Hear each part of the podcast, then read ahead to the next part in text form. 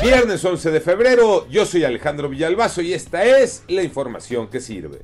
Tachezote, esa fue la calificación presidencial para el Insabi y es por el fracaso del Hospital Materno de Texcoco, 15 meses y no ha podido atender un solo parto. Pepe Toño Morales. Sí, finalmente la pregunta se hizo en Palacio Nacional.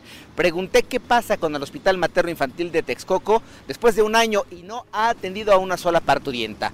La instrucción fue para el INSABI que la próxima semana tendrá que rendir un informe y dar una explicación por qué en el Hospital Materno Infantil de Texcoco no se ha atendido un solo parto a más de un año de que fue inaugurado por el gobierno federal. COVID-19 los números, Iñaki Manero.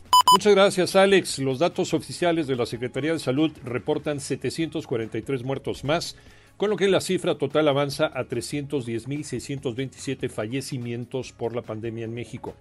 Además, hubo 24.898 nuevos contagios, esto de acuerdo con las cifras oficiales. El récord contabiliza ya 5.192.008 casos positivos. Y la Organización Panamericana de la Salud pidió prudencia a México sobre la posible desaparición de la cuarta ola de COVID. Recordó que los casos han disminuido un 31% en América, pero aumentaron las muertes un 13%. Por eso no hay que cantar victoria todavía, a seguirse cuidando y a vacunarse. Fecha 5, Tocayo Cervantes. Así es, Tocayo, vamos a vivir un gran fin de semana. Primero con la fecha 5 de la Liga MX que nos presenta partidos atractivos donde hay cuatro equipos que se mantienen invictos. Puebla, Cruz Azul, Atlas y Monterrey y otros cuatro que no han ganado. Querétaro, América, Santos y Mazatlán. Además la presentación de Jaime Lozano como técnico de Necaxa y de Hernán Cristante al frente del Querétaro. Un partido entre Puebla y Atlas que son el primero contra el tercero de la tabla general. Y no se les olvide el próximo domingo el Super Bowl 56 en Los Ángeles, California, entre los carneros y los bengalíes de Cincinnati.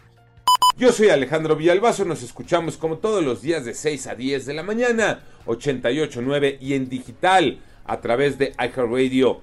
Pásenla bien, muy bien, donde quiera que estén.